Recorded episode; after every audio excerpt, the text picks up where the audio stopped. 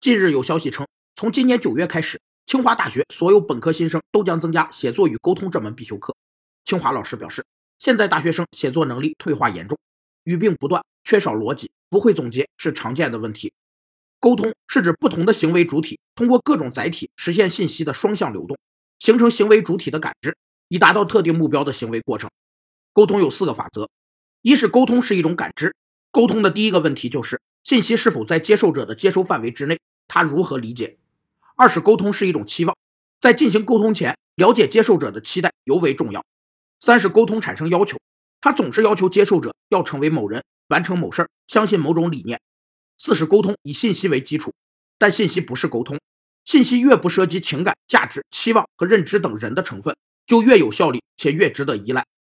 清华的老师表示，这门课程计划到二零二零年覆盖清华所有本科生，并力争面向研究生提供课程和指导。